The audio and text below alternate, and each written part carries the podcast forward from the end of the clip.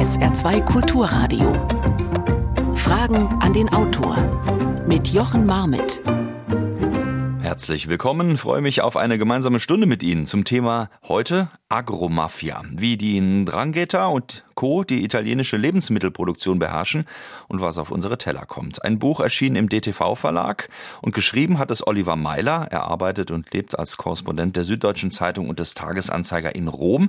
Er berichtet natürlich notgedrungen regelmäßig über Regierungskrisen, hat aber auch seit einigen Jahren grundlegend zu den verschiedenen Gruppen und Ausuferungen mafiöser Strukturen recherchiert.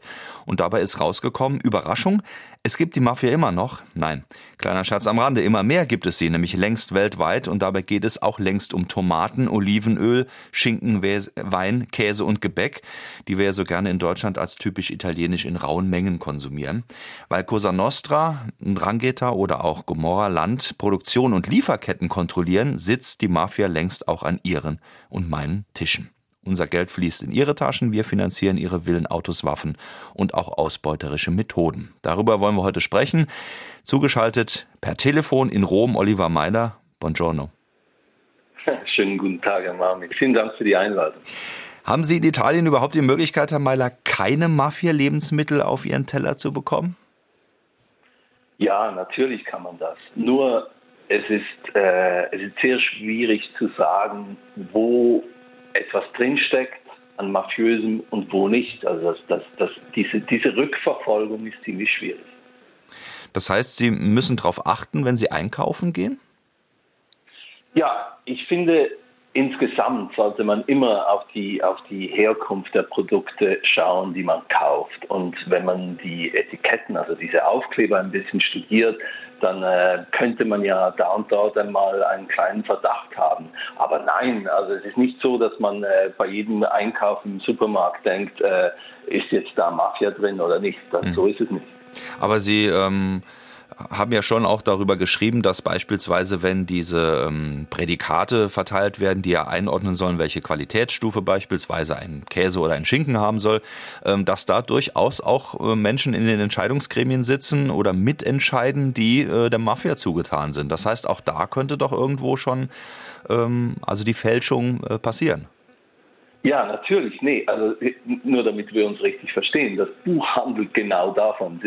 Ich, ich meinte nur, wenn ich in den Supermarkt gehe, hm? wo, wo sehe ich dann, wenn ich das Produkt mir anschaue, ob da Mafia drin steckt oder nicht? Das, das ist die Frage. Natürlich, äh, die, die große Problematik ist, dass, äh, dass die Mafia natürlich hinter Strohfirmen äh, agiert und, und es schafft eben, wie Sie sagen, in diese Gremien gewählt zu werden, also sich selber reinwählen, wo dann die Gütesiegel vergeben werden. Ich habe im Buch zum Beispiel, gibt es das Beispiel aus, aus Pacchino, der, der, der Region ganz im Süden Siziliens, wo die wunderbare Tomate herkommt, da haben die Bosse dieses Gremium völlig unterwandert. Und die haben dann auch entschieden, welche Tomate das Gütesiegel bekommt und welches nicht. Und ihre Firmen hatten dann natürlich die, die, die Gütesiegel, die einen viel höheren Preis einspielen. Und die Unterschiede, was die Preise beispielsweise angeht, da werden wir nachher noch drüber sprechen, die sind ja enorm in diesem Zusammenhang. Aber was würden Sie sagen, ähm, wie, wie konnte es eigentlich so weit kommen? Ähm, war das eigentlich schon immer absehbar, dass sich die Mafia genau in diesem Bereich auch verstärkt engagieren wird und dass sie ihn versuchen wird zu, zu kontrollieren auch?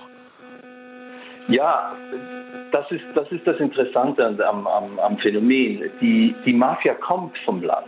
Äh, die, die ist ursprünglich in den Anfängen waren die Mafiosi äh, Bauern, Hirten, Handlanger von Großgrundbesitzern. Also diese ganze Welt des Essens, der Landwirtschaft und der Lebensmittelproduktion war ihnen immer sehr nahe. Und in den letzten 10, 15 Jahren, äh, das Phänomen ist also relativ aktuell, ähm, ist dieser Geschäftszweig der Mafia immer stärker gewachsen, weil sie sich gewissermaßen auf ihre Wurzeln berufen und, und zurückbesinnen und, und sich äh, alle diese Geschäfte ein bisschen näher anschauen und, und immer stärker reinfressen in dieses Geschäft. Es ist ja ein absolutes Weltphänomen, die italienische Küche und, und die, die, der Erfolg der italienischen Lebensmittel. Äh, und darum äh, kann es ja gar nicht sein, dass sich die Mafia da nicht reinfrisst.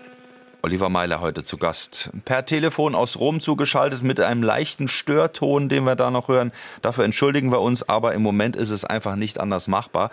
Hier bei SA2 Kulturradio Fragen an den Autor Oliver Meiler können Sie natürlich auch gerne stellen unter 0681 65 100 an die gleiche Nummer eine WhatsApp 0681 65 100 oder an Fragen an den Autor mit Bindestrichen dazwischen at sr.de. Herr Meiler, schauen wir doch mal auf äh, die italienische Küche, die Sie gerade erwähnt haben, das ist ja der Exportschlager mehr oder weniger schlechthin aus Italien. Ähm, in welchen Größenordnungen bewegen wir uns denn da und vor allen Dingen, was macht den Anteil der Mafia aus, was die daran verdienen? Ja, also wenn man den gesamten Essensbereich äh, berechnet, den äh, die italienische Küche und die italienische Lebensmittelproduktion generiert weltweit, dann kommen wir auf einen unglaublich hohen Betrag. Also man, man schätzt ihn etwa auf 500 Milliarden Euro. Also das soll irgendwie das Bruttoinlandprodukt von Norwegen und Dänemark zusammen allein für das, für das Essen aus Italien. Der Export ist riesig. Es ist eine der ganz großen Geschichten, diese Welteroberung der Cucina Italiana. Es ist so, sozusagen die Cucina Franca in der Welt geworden und, und, und alle diese wunderbaren Produkte, von denen ja auch sehr viele sauber sind, äh, sind, sind ein absoluter, ein absoluter Weltschlager. Die Mafia nimmt sich mittlerweile, das ist die Schätzung, 25 Milliarden Euro im Jahr von diesem Geschäft. Und äh, was interessant ist, über die letzten zehn Jahre ist dieses Geschäft für die Mafia, also dieser Zweig in ihrem Portfolio, jedes Jahr um 10 Prozent gestiegen, Krise hin oder her. Im Gegenteil, also wenn Krise ist, ist die Mafia ja besonders stark, weil dann kommt sie mit ihrem Cash und kauft alles ein und dann ist sie plötzlich äh, Besitzerin von ganz vielen Restaurants und Pizzerien. Ist das denn auch, was Sie auf Ihrer Reise, die Sie ja auch in Ihrem Buch beschreiben, von Sizilien über die Mitte Italiens bis in den Norden erfahren haben, dass im Endeffekt immer der gleiche Vorgang stattfindet? Äh, es wird aufgekauft im Hintergrund, Land, es wird organisiert und irgendwann ist es einfach so, dass eben dann das Land und die Produkte, die von dort kommen, mit den Lieferketten und dem, äh, dem Handel mit den Produkten dann in Händen von der Mafia liegen. Ja, äh, notgedrungen, weil die Mafia hat ähm, vor allem im Süden, wo die, wo viele natürlich vieles Gemüse und Früchte und äh, und Lebensmittelprodukte herkommen, äh, hat sie eine so starke Dominanz in ganz vielen, auf ganz vielen Bere äh, Gebieten, dass sie natürlich sich in die ganze Lieferkette äh, gegraben hat. Also von der vom, vom, vom Anbau über die Ernte, über den Handel mit den Düngemitteln zum Beispiel, die sie in der Hand hat, oder mit den Plastikplanen für die, für die Treibhäuser. Das ist ein riesiges Geschäft, das haben sie in ihrer Hand. Und, und vor allem, wie Sie sagen, der, dann der Transport. Also wie, wie gesagt, das Buch ist eine Reise von Süden nach Norden und diese Reise ist auch eine ganz materielle Reise, also eine, eine, eine, eine Reise mit Lastwagen von Süden Siziliens bis nach Mailand und von dort weiter. Und diese, dieser Transport, diese ganze Logistik ist auch in der Hand der Mafia. Und interessanterweise hat die Mafia auf diesem Gebiet sozusagen unter den Kartellen eine Kooperation gemacht, weil es allen viel mehr bringt, wenn man zusammenarbeitet. Ja, also man muss sagen, dass die ganze Lieferkette, also vom, vom, vom Feld bis, auf die, bis in den Supermarkt, ins Regal und bis in die Küchen der Restaurants, infiltriert ist. Wir hören Oliver Meiler aus Rom hier bei Fragen in den Auto auf SA2 Kulturradio und Sie hören es sicherlich auch, dass mir sehr leid tut. Einen sehr starken Störton, Herr Meiler, den wir da über Ihr Telefon bekommen.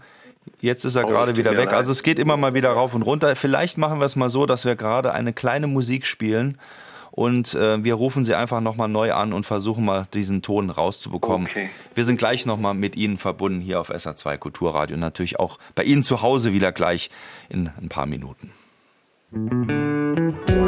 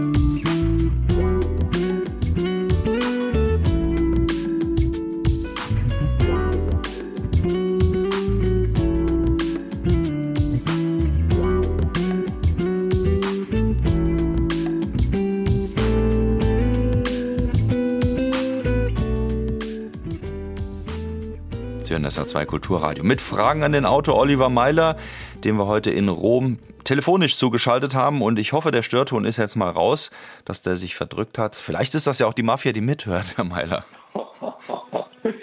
ja, hoffen wir mal nicht.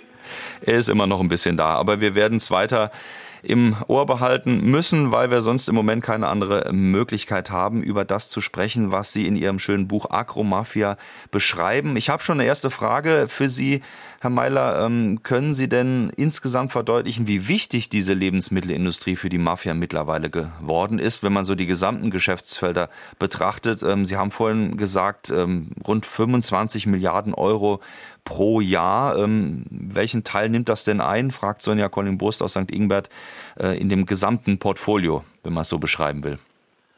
Ja, äh, die Experten gehen davon aus, dass es etwa, dass es das zweitgrößte Geschäft der Mafia ist. Und vor allem, es ist ein Geschäft in der legalen Welt. Das ist der ganz, ganz große Unterschied. Also äh, natürlich bringen Drogen immer noch mehr ein, aber die Tomate ist gewissermaßen das neue Kokain und es ist legal. Also die, die Mafia, wenn sie, wenn sie mal drin ist in diesem Geschäft, dann, dann hat sie ihr Geld gewaschen und dann äh, macht, sie, macht sie wirklich eins zu eins Geld, ohne sich sogar strafbar zu machen. Das heißt, sie hat sich längst in äh, die vermeintlich saubere, legale Wirtschaft äh, eingekauft oder eingegraben? Äh, beides natürlich. Und, und das ist eigentlich der eigentliche Grund für dieses Buch. Ich versuche in diesem Buch aufzuzeigen, dass wir ein bisschen ein verschrobenes Bild von der Mafia haben, eben weil wir denken, es sei, die Mafia sei einfach Drogen, Waffenhandel, Prostitution. Dabei ist sie schon so weit vorgedrungen in, in der legalen Wirtschaftswelt, dass sie uns, wie gesagt, in diesem Fall bis, äh, bis auf unseren Teller verfolgt, gewissermaßen. Also so nahe, war sie uns noch nie.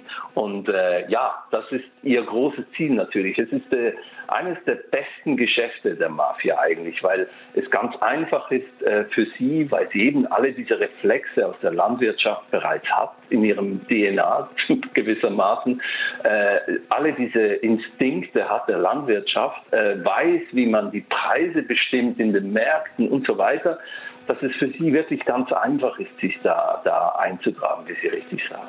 Oliver Meiler zu Gast heute mit Agromafia hier bei Fragen an den Autor. Eine nächste Frage.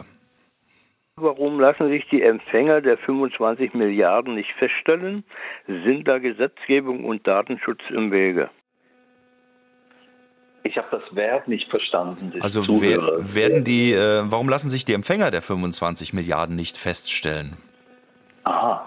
Ähm, doch, natürlich werden sie festgestellt. Es fliegen immer wieder Clients auf und von denen handelt mein Buch.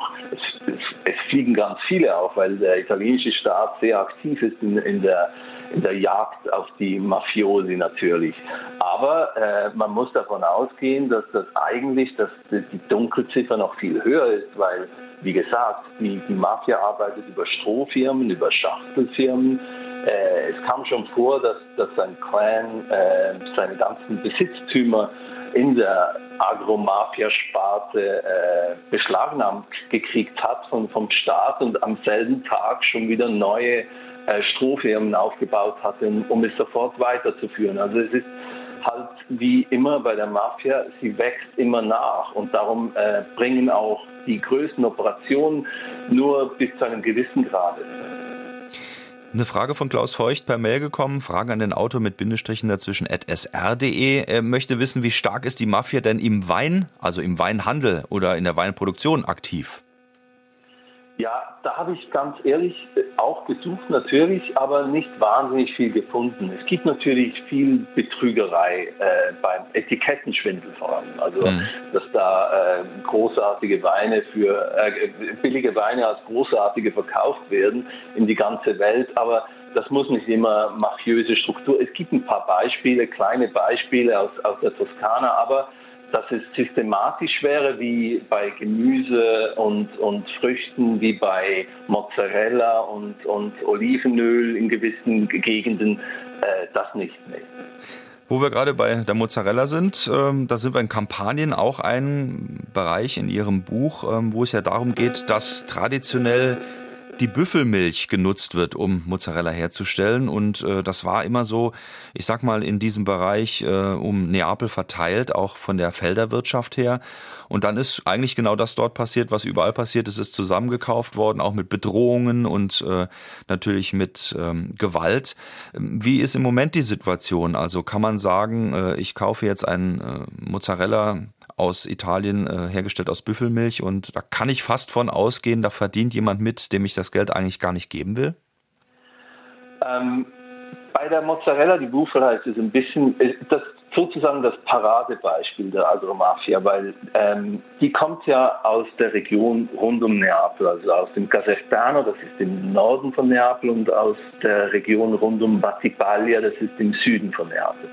Und äh, im Norden, wo der, der im Norden Neapels, wo, wo der größte Teil herkommt, da kommen auch die Casalesi her, die Clans aus Casal di Principe. Und auch diese Clans haben eins als Bauern begonnen. Also alle diese Familien, die starken, großen Familien der Casalesi, sind ursprünglich Bauern gewesen. Und die haben natürlich alles dran gesetzt, also Büffelbauern. Also die haben, die haben immer schon Mozzarella hergestellt.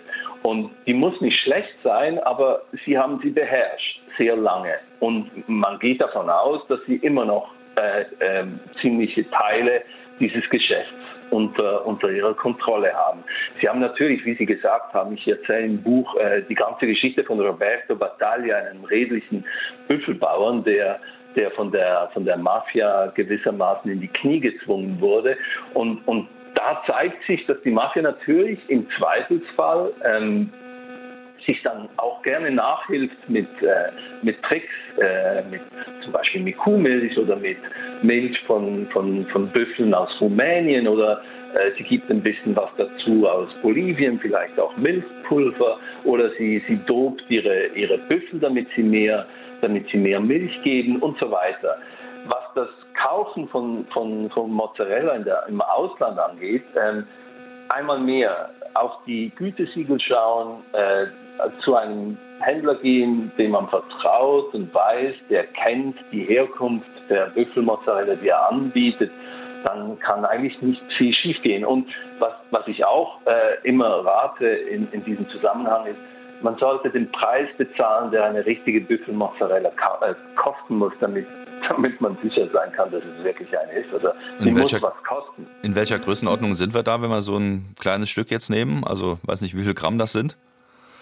Ich glaube einfach, wenn man davon ausgeht, dass, dass äh, ein Liter Büffelmilch irgendwie im Moment wahrscheinlich gerade bei 1,80 Euro gehandelt wird, also etwa das Doppelte der normalen Milch.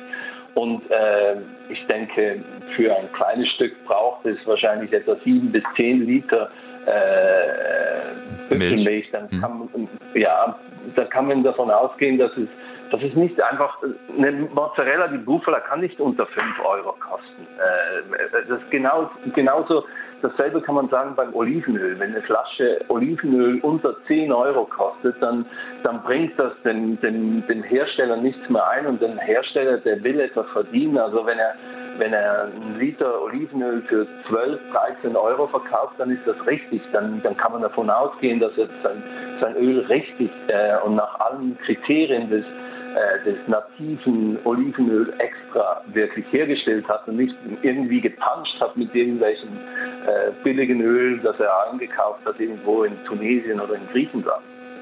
Sie hören SA2 Kulturradio mit Oliver Meiler. Wir sprechen über Agromafia und alles, was auf unseren Tellern nicht zuletzt auch landet aus Italien und inwiefern die Mafia da mitverdient. Wir haben heute leider eine sehr schlechte Leitung nach Rom und nach wie vor einen sehr starken Brummton. Dafür entschuldige ich mich nochmal an dieser Stelle. Vielleicht, Herr Meiler, laufen Sie mit Ihrem Handy mal in eine andere Ecke von Ihrem Raum. Vielleicht wird es dann besser. Wir können eigentlich nur hoffen. Auf jeden Fall kommen wir jetzt ähm, zu einer weiteren Frage hier auf SA2 Kulturradio. Das Buch scheint mir einen Missstand aufzuzeigen, der so weit verbreitet ist und im Prinzip auch bei einem einfachen Lebensmittelhändler vorkommen kann, der seine Lebensmittel billig einkauft oder streckt, zum Beispiel ein Hersteller. Das ist die generelle Betrugsneigung des Menschen. Aber was mir fehlt, ist wie kann denn das verhindert werden? Bei den Lebensmitteln sind es Kontrollen, die immer wieder feststellen, wie die erzeugt werden. Aber wie ist es jetzt bei den sogenannten mafiösen Lebensmitteln?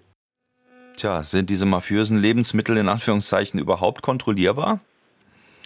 Äh, ja, also was ich auch in, in meinem Buch ziemlich deutlich hervorhebe, ist, dass die Italiener ähm, sehr viel inspizieren und kontrollieren. Also es ist ein, ein Volk von, von Inspektoren sozusagen. Es gibt ganz viele Polizeieinheiten, die, die allein äh, für die oder zumindest eine Abteilung, alle eine Abteilung haben, die sich um die Kontrollen in der Lebensmittelbranche beschäftigen. Und dann gibt es ein paar neue Methoden, von denen ich mir eigentlich ziemlich viel äh, erhoffe in diesem Zusammenhang.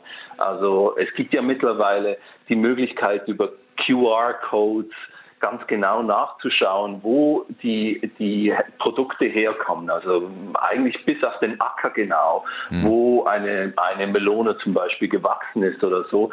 Die kann man auch noch mit Blockchain-Methoden hinterlegen, damit sie noch sicherer werden. Natürlich hängt es dann immer noch äh, von der von der, von der Vertrauenswürdigkeit der Leute ein, die, die diese Daten eingeben. Aber dennoch, ich glaube, das ist die Zukunft, dass es immer stärker nachverfolgt werden kann, wo ein Produkt genau herkommt.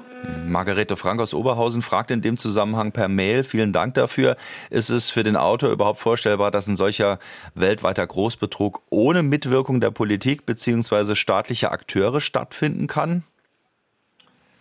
Ja, ähm, das ist natürlich das ist eine sehr spannende Frage und eine sehr wichtige Frage, weil sie ein Problem anspricht, das immer größer geworden ist in den letzten 10, 20 Jahren, nämlich dass die Mafia immer stärker zurückgreift auf sogenannte Colletti Bianchi, wie die Italiener sagen, sogenannte Weißkragen. Also das sind Leute aus der Zwischenwelt, Notare, Politiker, auch Polizisten sind dabei, ähm, die, die ihnen helfen. Also die ihnen dabei helfen, gewisse Dinge zu vertuschen, die ihnen helfen, an gewisse Papiere zu kommen, an die sie sonst nicht kämen, weil sie, weil sie in Verdacht stehen, Mafiosi zu sein und so weiter. Ja, die Zuhörerin hat recht. Es ist dieses, äh, diese Mischung, dieser Mix aus Mafia und Zwischenwelt, die mittlerweile natürlich voll dazugehört. Und bei jedem großen Polizei, bei jeder großen Polizeioperation in Italien werden immer auch Dutzende solcher Colletti Bianchi verhaftet, die im Dienst der Mafia eben alle diese Handreichungen äh, machen, die, die die Mafia braucht, damit alles richtig gehend geschmiert laufen kann. Sie schreiben ja auch darüber, dass sich die Mafia doch auch, und das sind ja die einzelnen Clans vor allen Dingen, ähm, verändern, dass beispielsweise ähm, die Gewalt äh, sozusagen ein klein bisschen abgenommen hat, aber dafür gibt es äh, immer mehr, die als Hacker, als Banker, Sie haben es gerade schon erwähnt, mit äh, weißem Kragen sozusagen arbeiten für die Mafia. Ähm, und Sie schreiben interessanterweise auch von jemand, der sagt, naja, die sind halt nicht mehr so gnadenlos belastbar auch und ich habe immer offen am Wochenende, da können die zu mir kommen die neuen Mitglieder der Mafia, weil die haben dann auch, sagen wir mal, Sorgen um ihre Familien, um ihre Kinder und fragen dann mal nach, wie weit seid ihr denn mit den Ermittlungen? Sollte ich so langsam was sagen, damit ich Strafminderung bekomme? Also da ist ja auch so ein klein bisschen was in Bewegung geraten. Ja, ein, äh, ein, Kulturwandel könnte man es nennen. Es ist so, dass die, dass die Mafia äh, sehr modern geworden ist. Und wir reden hier, Sie zitieren den Oberstaatsanwalt aus Catanzaro, Nicola Gratteri, das ist der große Kenner und der große Jäger äh, der, der Mafia, der Ndrangheta, der kalabrischen Mafia, der mit Abstand äh, mächtigsten und globalsten und international unter, die am meisten international unterwegs ist, ähm, die, die sich auch stark nach Deutschland äh, in Deutschland äh, verbreitet hat. Ähm, diese Mafia ist tatsächlich wirklich modern geworden. Also die, die Söhne und die, mhm. die Enkel der, der alten knorrigen Bosse, die alle, viele von denen im Gefängnis sitzen, die haben an den großen Unis studiert, die, die treten sehr weltgewandt auf, können viele Sprachen und so. Und die sind, wie Sie sagen, auch nicht mehr ganz so belastbar. Und die wollen auch nicht in den Knast natürlich, weil die, die, die wissen, wie das schöne Leben ist. Die sind nicht mehr Tja, da war die Leitung weg. Oliver Meiler in Rom. Es war vielleicht sogar zu befürchten bei diesem Brummton, der hat sich jetzt durchgesetzt. Wir müssen nochmal versuchen, ihn zu erreichen. In der Zeit spielen wir eine kleine Musik. Sie hören SH2 Kulturradio Fragen in den Autor heute.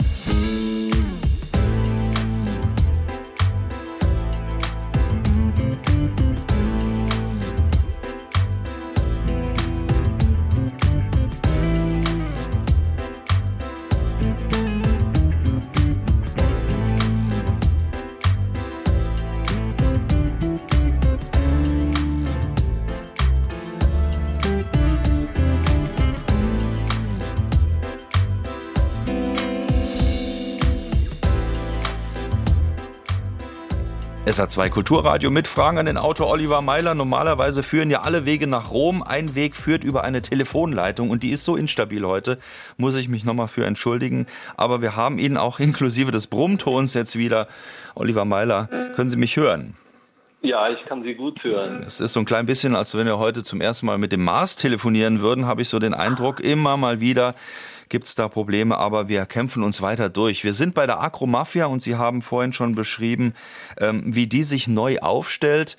Und äh, Sie haben auch schon äh, andere Dinge erwähnt, äh, was beispielsweise die Tätigkeiten der Mafia über Italien hinaus betreffen. Und da sind schon einige Fragen gekommen. Wir hören jetzt mal, wie weitere Fragen an Sie von unseren Hörerinnen und Hörern gestellt werden. Bitte schön. Vor Jahren hat mich, hat mir ein Bauer aus der Eifel gesagt, dieses verbotene Landvolk des Dritten Reiches existiere noch. Und wenn ich die Verknüpfungen der Landwirte hier mit den ganzen äh, Firmen sehe, die Uni Bremen hat das mal verfolgt, kann man dann von ähnlichen Strukturen reden, wie der Autor in Italien das berichtet? Oder da bin ich leider völlig überfragt. Dass da diese, diese Frage habe ich nicht recherchiert. Okay, dann machen wir die nächste Frage. Gibt es einigermaßen verlässliche Zahlen darüber, wie viele italienische Gaststätten in Deutschland direkt oder indirekt mit der Mafia oder deren Drangheta zu tun haben? Ja, ähm, die, die Gaststätten, das ist eine spannende Geschichte. Also eigentlich ist ja das, das die ganze Liebe der Deutschen äh, zu, zu Italien, aber auch der Schweiz und ein bisschen auch der Österreicher über das Essen, das Auswärtsessen in den Pizzerien in den Trattorien in Deutschland, der Schweiz und Österreich so ein bisschen gewachsen. Und ähm, Und ja, es gibt tatsächlich ziemlich viele solche Betriebe, die der Mafia der Andrangheta gehören, wie Sie sagen, weil die Andrangheta besonders stark ist in Deutschland. Ähm, man weiß zum Beispiel, dass nach, äh, nach dem Mauerfall die, die Andrangheta ganz massiv investiert hat, auch im Osten Deutschlands. Und äh, es gab auch große Polizeioperationen und, und Ermittlungen in Baden-Württemberg und in Hessen, wo, wo, äh, wo Gaststätten aufgeflogen sind, die der Mafia gehören. Die Mafia hat diese Gaststätten immer schon als Geldwäschemöglichkeit benutzt, aber auch als logistische äh, Drehscheiben gewissermaßen für den Drogenhandel. Also dass die, äh, die Drogen, die meistens über die, über die Häfen äh, Rotterdams und äh, eben im Norden nach Europa kommen, äh, die werden dann sozusagen verteilt über ganz Europa und diese und diese Restaurants in ihrem Besitz waren immer schon solche Drehscheiben, um äh, das, die, die Ware weiter zu, zu verschieben auf dem Kontinent. Das heißt, es gab also immer schon die, sage ich jetzt mal, Restaurants, die auch ganz explizit für einen Mafia-Clan gearbeitet haben. Ähm, Gibt es denn auch die anderen, die unter Druck gesetzt werden nach wie vor und eben arbeiten müssen oder Schutzgelder bezahlen müssen und gar keine andere Wahl haben? Es gab ja diesen, diesen Fall dieses Clans aus Kalabrien, der ganz vielen Restaurants, man sagte 150 italienischen Restaurants in Deutschland ihre Produkte aufgezwungen hat, also ihre Produkte aus dieser kleinen Ecke aus, äh, aus Kalabrien, wo sie Wein hergestellt haben, auch, aber auch Wurstwaren und solche Dinge. Und äh, die, die alle diese, diese, diese Gastronomiebetriebe gezwungen haben, da mitzumachen. Ähm, das ist auch eine Art von Erpressung, die es immer wieder gab. Sie hören Oliver Meiler und seinen Brummton aus Rom heute zugeschaltet bei Fragen an den Autor. Eine weitere Frage.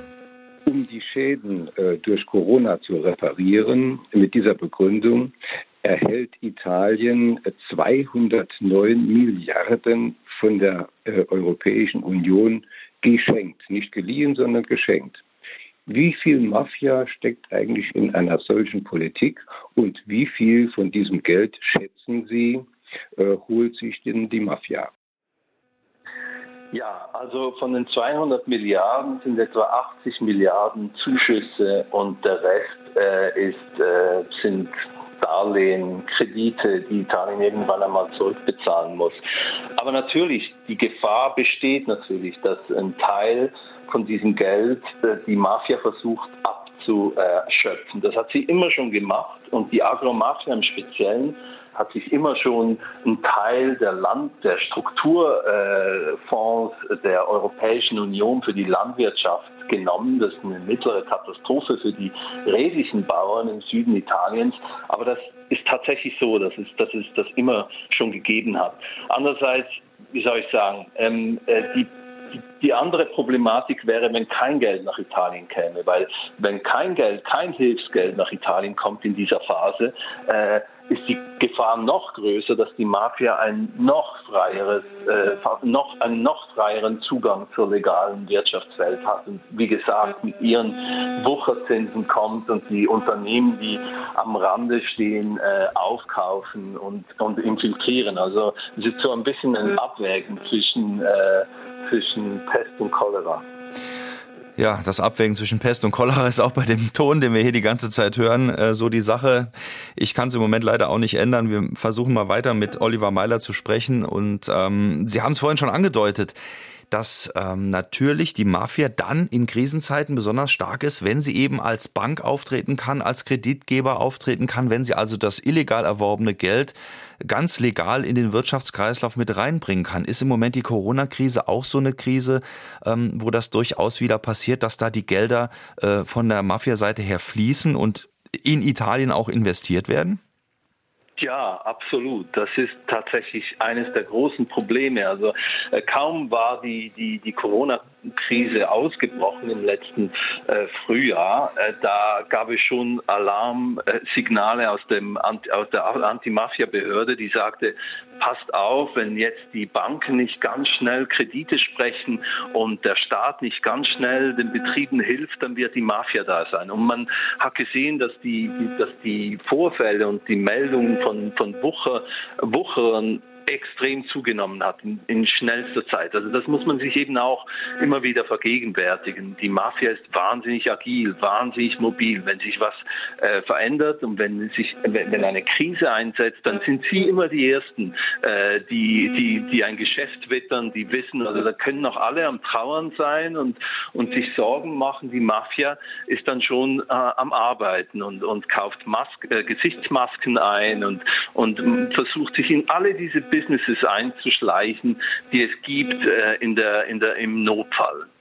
Sie schreiben, und das finde ich eine sehr schöne Sache in Ihrem Buch, von ähm, mutigen Spionen in Anführungszeichen, also von Menschen, die sich dem Kampf gegen die Mafia verschrieben haben, ob nun als Journalisten ähm, oder vielleicht auch ähm, von staatlicher Seite her, wenn es um Ermittlungsbehörden geht. Ähm, und die nennen sie auch beim Namen und schreiben auch so ein bisschen, unter welchen Bedingungen diese Menschen leben und arbeiten müssen. Also wenn man sich gegen die Mafia stellt, dann ist danach nichts mehr so wie vorher für diese Menschen. Nehmen wir mal Paolo Barometti aus Sizilien beispielsweise. Ganz genau. Paolo Barometti ist ein junger äh, Journalist aus Sizilien. Mittlerweile ist er 35, aber als er begonnen hat mit seinen Recherchen zur Agromafia, da war er irgendwie 25, 26 und ein Lokaljournalist. Also er kommt aus der Ecke, über die er schrieb. Er nannte alle diese Namen und Vornamen, wie er immer sagt. Äh, ich habe ihn oft getroffen. Äh, Namen und Vornamen der, der Clans und der, der, der Mafiosi und hat sich natürlich dadurch enorm exponiert äh, in seiner, in seiner eigenen Herkunftswelt gewissermaßen und lebt jetzt seit vielen Jahren schon in Rom äh, völlig abgeschottet. Wenn er in eine Pizzeria will, äh, zu einem Abendessen, wenn wir uns treffen wollen, dann muss er das zwei Tage vorher seinen, seinen Bodyguard sagen. Die gehen dann voraus und testen das Lokal und schauen nach, ob da nicht irgendwas schieflaufen könnte und so weiter. Also die leben eigentlich unter einer ständigen Bedrohung, äh, auch mit Gewalt äh, aus dem Weg geräumt zu werden. Ja, äh, ganz, ganz äh, intensiv und ganz direkt. Ähm, eben auch, wie Sie gesagt haben, die Staatsanwälte, äh, die stehen alle unter, unter, unter Polizeischutz Tag und Nacht. Nicola Gratteri, den zuvor schon einmal erwähnt habe, den, den Mafiajäger aus Catanzaro, der lebt schon seit 30 Jahren so und das ist natürlich kein wirkliches Leben mehr. Aber als Journalist und als Autor, äh, der in diesen äh, Gefilden recherchiert, geht es nicht ohne diese, diese Leute, die diesen Mut haben und die erzählen und die einem ja, Einblick geben in die Welt, die sie selber erforscht haben. Wie gefährdet sind Sie, wenn Sie jetzt darüber ein Buch schreiben? Ach, ähm, wie soll ich sagen? Ich, ich erzähle ein Phänomen. Ich, äh, ich habe, äh, ja, es, es, ist mir immer ein bisschen peinlich, darüber zu sprechen, weil die wirklich äh, gefährdeten Leute sind die, die Bauern vor Ort, die sich äh, äh, die sich weigern, die, die, die Dominanz der Mafia zu akzeptieren und diese Journalisten, die wirklich vor Ort äh, äh, sich auflehnen gegen das, was ist und die Staatsanwälte. Also ich, ich bin sozusagen der Berichterstatter, der, der einen Blick wirft aus äh, ein bisschen aus der Höhe und, und dabei alle Erkenntnisse sammelt, die, es, die diese äh, mutigen Italiener äh, gesammelt haben zum Phänomen. Heute, 21. März, sind wir mit Oliver Meiler im Gespräch über die Agromafia und heute ist in Italien der Gedenktag für die Opfer der Mafia seit 1996. Gibt es den? Haben Sie denn den Eindruck, dass diese Bewegung, die Anti-Mafia-Bewegung, äh, auch aus dem Gedenken heraus immer stärker wird? Sie haben ja doch ein, zwei Beispiele auch im Buch genannt. Ja, die ist schon immer stark gewesen und verläuft gewissermaßen zu, äh, parallel zur Stärke der Mafia. Also äh, es, ist, äh, es ist traurig, aber ähm, äh, ihr Kampf, äh, es gibt ganz viele tolle Vereinigungen, die sich, äh, die sich ums Gedenken kümmern und die auch auf konfisziertem Land zum Beispiel der Mafia äh, tolle Lebensmittel herstellen und, und, und, und diesen Kampf fortsetzen und eben vor Ort und auf der Erde, die der, die der Mafia davor gehört hat, äh, sozusagen etwas Gutes macht. Und dennoch muss man leider sagen, dass es am Ende des Tages äh, halt eben doch nicht reicht, um äh, einen wirklichen Kulturwandel herbeizubringen. Kommen wir nochmal zurück zu dem Essen und zu den Produkten, die aus Italien auch zu uns kommen. Da gibt es mehrere Fragen gleich. Vielen, vielen Dank dafür, liebe Hörerinnen und Hörer, die Sie gestellt haben. Äh, da geht es natürlich äh, konkret auch um Tomaten, um Öl oder um Käse oder spezielle Marken, fragt Stefanie Karg aus Völklingen. Ähm, Herr Meiler, was, was wissen Sie darüber? Gibt es da Marken, die weniger betroffen sind? Ähm, gibt es da die ganz großen Marken? Ähm, ich will jetzt keinen Namen nennen, aber die eigentlich überall verfügbar sind, auch in Deutschland. Ähm, sind die da mehr oder weniger von betroffen? Und nicht zuletzt die Frage, gibt es sowas wie ein Siegel mafiafreies Produkt, was sich vielleicht lohnen würde?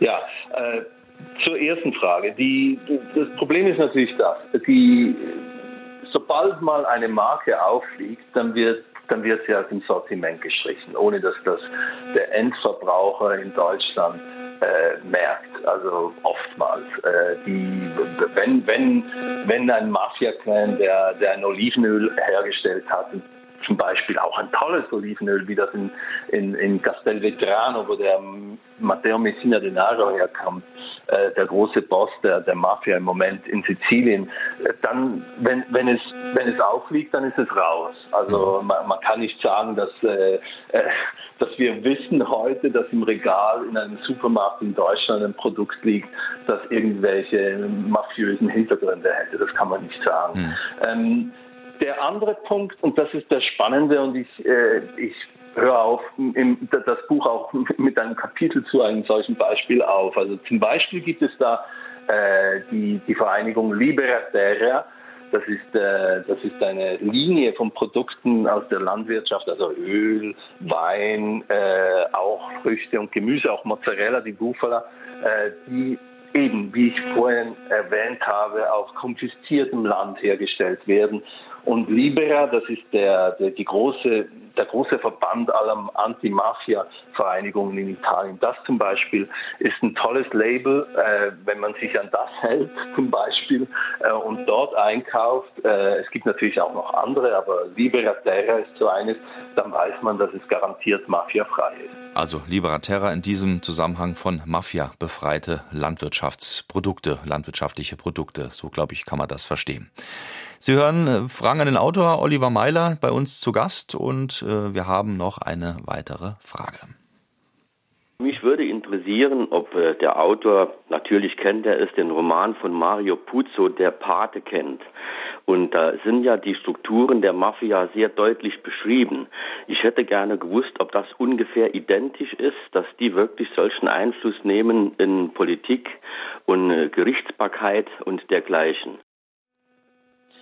Ja, das ist natürlich eben eines der ganz großen Probleme, dass sich äh, die Mafia äh, sehr stark äh, in diese legalen Strukturen ähm, infiltriert hat äh, und, und es schafft immer wieder einen, einen Richter zu platzieren oder einen Staatsanwalt zu platzieren oder eben Politiker, einen Bürgermeister oder wie auch immer. Das ist, das ist natürlich diese Verwachsenheit Giovanni Falcone, der große Anti-Mafia-Jäger, äh, der 1992 von der Mafia umgebracht wurde, sagte einmal, äh, die Mafia ist kein Geschwür, das auf einem gesunden Körper wächst. Also es gehört sozusagen in diesen Körper. Es bräuchte tatsächlich eine, eine wirkliche Revolution, einen wirklichen Kulturwandel.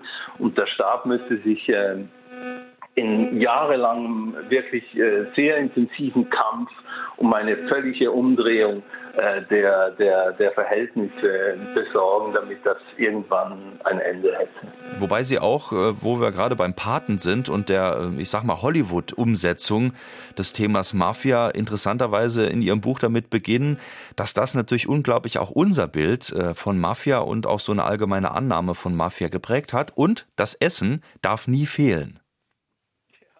Absolut, eben, wie gesagt, also die, ich glaube, dass diese Bilder aus den, aus den Paten äh, und aus anderen Mafia-Filmen unser, unser, unsere Wahrnehmung der Mafia auf viele Jahrzehnte hinaus gewissermaßen romantisiert hat. Also wir haben so ein, eben ein Hollywoodsches äh, Bild von der Mafia, was natürlich nichts mit der Realität zu tun hat. Also die Mafia ist rau, die Mafia ist wirklich brutal und, und vulgär und, und, und, und sehr, sehr dominant in allen, äh, in allen Gebieten. Und wie Sie sagen, ja, die Mafia hat, hat immer gegessen, äh, in äh, Gelage gefeiert. Äh, es, das Essen ist immer wichtig, bis heute. Also auch die Ndrangheta, da beginnt keine große Sitzung ohne ein großes Gelage mit Wein und gutem Essen. Äh, das ist immer schon so gewesen und das wird immer so sein. Und es ist nicht zuletzt auch interessante äh, Notiz aus Ihrem Buch, dass man sich immer wieder dort trifft, wo man herkommt, auch als Mafia und sich natürlich dann auch der Gefahr aussetzt, wenn man beispielsweise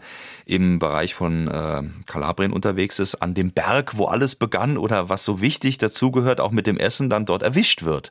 Also auch darauf lässt sich die Mafia immer mal wieder zurückverfolgen. Ja, ich glaube, das ist ein sehr wichtiger Punkt in der ganzen Geschichte. Die, die Mafia kann noch so moderne äh, Ausstülpungen äh, gestaltet haben und noch so neu geworden sein und modern und international und global. Am Ende äh, berufen sie sich immer auf ihr auf ihre auf ihren Ursprung und auf eben auf ihre Riten und Rituale. Und dann gehen sie immer zurück da wo alles herkommt. Und das ist äh, es ist ja auch interessant, dass die, die großen Bosse in Sizilien immer dort gefasst werden, auch wenn sie 30 Jahre sozusagen, sozusagen auf der Flucht waren, äh, wo sie immer lebten. Also die werden dann dort gestellt, wo sie immer waren. Also der Bernardo Provenzano zum Beispiel, einer der Capo dei Capi, der großen Bosse, der wurde äh, hinter Corleone, in einem, in einem Weiler hinter Corleone sein, auf seinem Bauernhof verhaftet. Da, da hat er sich ein bisschen versteckt, aber ja, der Boden die Terra, der Boden, der, die Erde ist ein absolut verbindendes Element und darum, darum, Agromafia, da kommt alles zusammen. Äh, die, die Herkunft, äh, die, die, die, die, My die Mythisierung sozusagen der, des Bodens und der, der Verwurzelung, da, das, das, ist, das ist das Wesen der Agromafia. Oliver Meiler, eine weitere Frage an ihn. Die Slow Food Bewegung in Italien hat ja auch eine lange Tradition und es gibt ja sogar eine Hochschule, eine Slow Food Hochschule in Norditalien. Ich wollte fragen, ob diese Hochschule auch einen gewissen Einfluss hat auf die Verfolgung der Mafia in diesem Bereich oder ob sie etwas äh, entgegensetzen. Ja, absolut. Slow Food war ja eigentlich, äh, ist ja geboren gewissermaßen als Gegen, äh, Gegenreaktion auf die, auf das Fast Food aus, aus Amerika. Also als der erste große McDonalds bei der Piazza di Spagna, bei der beim spanischen Platz in, in, in, in Rom aufgetan hat, äh, hat, sich diese, hat sich diese Bewegung in, in Turin geformt. Und ja, natürlich, alle diese Vereinigungen, alle diese äh, tollen Vereinigungen, die sich dafür einsetzen, dass Italien äh, das gefeierte italienische Essen auch hochhält, die gehören alle zusammen in einem großen Kampf gegen die Mafia auch, ja. Eine Frage, die schon gleich mehrfach nun aufgetaucht ist, ähm, Frage an Oliver Meiler. Da geht es darum, wie verstrickt ist die Mafia im Bio-Bereich? Und da geht es natürlich auch weiter, inwiefern da äh, Bio-Betriebe von betroffen sind, äh, beziehungsweise auch die Gütesiegel, also das Bio-Gütesiegel. Ja, ähm, das ist die, diese Frage, die kommt immer wieder, weil es äh, in der Vergangenheit ein paar Fälle von, von Betrug gegeben hat. Aber trotzdem, ich, ich möchte davor warnen, sozusagen einen Generalverdacht auf, auf die auf, die, auf das ganze Biogeschäft aus Italien zu werfen. Die italienische Landwirtschaft ist mit Abstand die Landwirtschaft in Europa, die am meisten Bioprodukte herstellt. Jetzt kann man davon ausgehen, dass es dass es da auch Betrüger darunter gibt, wie es das überall gibt und leider in jedem Geschäft.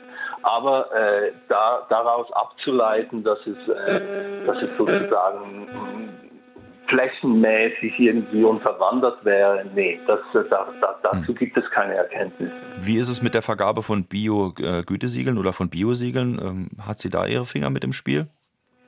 Nein, ich glaube, das, das, das einig, also das das Prozedere bei der Vergabe von, von, von Bio-Gütesiegeln ist nicht zu hinterfragen grundsätzlich. Aber natürlich passiert es immer wieder, dass sie einzelne Produkte kapern kann. Das gibt es und das, das haben wir auch aufgezeigt, das zeigen wir auch im Buch auf, ähm, dass es das immer wieder gibt. Aber das ist so ein bisschen die Grauzone. Das ist nicht die Mafia in ihrer ursprünglichen äh, Prägung sozusagen. Das ist so Grauzone zwischen Betrug und, und was Größerem. Eine weitere Frage noch. Bei der Europäischen Zentralbank werden derzeit die Möglichkeiten zur Einführung eines digitalen Euros diskutiert, mit dem sich die Geldflüsse noch stärker kontrollieren ließen. Was meint der Autor dazu? Äh, ich finde, das ist eines der ganz, ganz großen Probleme. Die, äh, die schwachen Geldwäschegesetze, zum Beispiel in Deutschland, oder die hohe Bargeldakzeptanz, die es in Deutschland gibt. Das, ist, das macht äh, Deutschland zu einem absolut großartigen Ort für die Mafia. Das sagen alle. Äh, zum Beispiel der, der Oberstaatsanwalt aus Palermo äh, sagt, äh, wenn er Mafioso wäre, dann würde er auch nach Deutschland gehen das sei ein Paradies dort, weil eben die Gesetze gegen die Geldwäsche so schwach sind, weil eben äh, die Bargeldakzeptanz so groß ist. Und wenn natürlich die Mafia nach Deutschland kommen kann in ein politisch stabiles System, wo die Anlagen auch noch sicher sind und, und mit ihren Milliarden da, da geschäften können, ist das natürlich ideal für sie. 100 Milliarden Euro, schreiben Sie, glaube ich, werden schätzungsweise pro Jahr von der Mafia in Deutschland äh, importiert. Ja, äh, aber in diesen 100 Milliarden, glaube ich, sind auch andere Mafias gemeint, nicht nur die italienische. Okay. Aber insgesamt fließen 100 Milliarden, das ist die Erkenntnis der Ermittler, ja. Also, dass wir da schon mal eine Größenordnung nochmal haben, um zu sehen, äh, da geht es wirklich um viel, viel Geld. Wir sind so langsam äh, am Ende unserer Sendung angelangt. Oliver Meiler mit Agromafia heute zu Gast. Ähm, doch nochmal die Frage, vielleicht ganz anwendungsorientiert da wir ja nun mal alle gerne äh, die mediterrane Küche essen äh, und lieben und auch die italienische, ähm, worauf sollten wir denn jetzt eigentlich achten? Was können wir denn tun, um zu sagen, ähm, ich will da nicht einen Generalverdacht erstellen, so, aber ich möchte dann doch äh, Lebensmittel ähm, konsumieren und auch kaufen können, wo ich weiß, dass die sicher sind? Was ist da Ihr erster und wichtigster Ratschlag? Äh, mein erster und wichtigster Ratschlag ist Herkunft, Herkunft, Herkunft. Also schauen, und so gut wie möglich überprüfen, woher die Produkte kommen. Natürlich ist das manchmal als, als Endverbraucher ein bisschen schwierig. Äh, dann sollte man sich auf seinen, auf seinen Händler verlassen, dem man vertraut. Äh, das ist die wahrscheinlich die sicherste Variante. Man sollte wirklich versuchen, äh, Produkte zu kaufen, von denen der Händler weiß, wo sie herkommen. Und das ist ja oft der Fall, dass diese Händler, vor allem die kleineren Händler in, in, in Deutschland, dass die nach Italien fahren, auf die Gasthöfe fahren, auf die, die Landwirtschaftsbetriebe fahren und dort äh, sich die Dinge anschauen, äh, probieren und, und die Leute kennenlernen, die sie herstellen und dann zurückkommen mit den tollen Produkten. Auf das sollte man so gut wie möglich. Diesen Reflex sollte man immer stärker entwickeln und äh, ja, dann könnte es besser kommen. Oliver Meiler, vielen, vielen Dank äh, für Ihren Beitrag heute bei Fragen an den Autor. Agromafia heißt Ihr Buch, wie ein Drangheta und Co. die italienische Lebensmittelproduktion beherrschen und was auf unsere Teller kommt. Im DTV-Verlag erschienen 350 Seiten. Sehr lesenswert unter Hellen für 20 Euro das Ganze. Oliver Meiler, Ihnen vielen Dank und ja, alles Gute weiterhin bei den Recherchen, nicht zuletzt auch zur Akromafia. Danke Ihnen auch. Vielen herzlichen Dank. Und ich danke natürlich allen Hörerinnen und Hörern, nicht nur, weil sie ihre Fragen gestellt haben, sondern weil sie durchgehalten haben. Äh, bei dieser schwierigen akustischen Situation sage ich jetzt mal mit einem Brummton, der uns da die ganze Zeit begleitet hat. Aber manchmal ist es einfach eben nicht zu ändern. Ich hoffe, Sie haben trotzdem ein paar Erkenntnisse gewonnen und ein Buch auf jeden Fall bekommen. Eva Gerlach aus Berlin heute, Stefanie Karg aus Völkling und Claudia Schneebauer aus Tuttlingen von Agromafia. Wir schicken Ihnen das zu. Nächste Woche ist dann Ignaz Lose zu Gast mit seiner umfassenden Biografie zu Gorbatschow, der Weltveränderer nicht nur der politische Werdegang eines Reformers, wenn wir da nochmal in Erinnerung rufen, sondern auch, was er für Deutschland bedeutet und vielleicht auch für die aktuelle Politik mit Russland, zwischen EU und Russland und Deutschland beispielsweise. Nächsten Sonntag bei Fragen an den Autor. Diese Sendung gibt es natürlich auch als Podcast auf sr2.de und Informationen finden Sie dort auch. Ich wünsche Ihnen noch einen schönen Sonntag.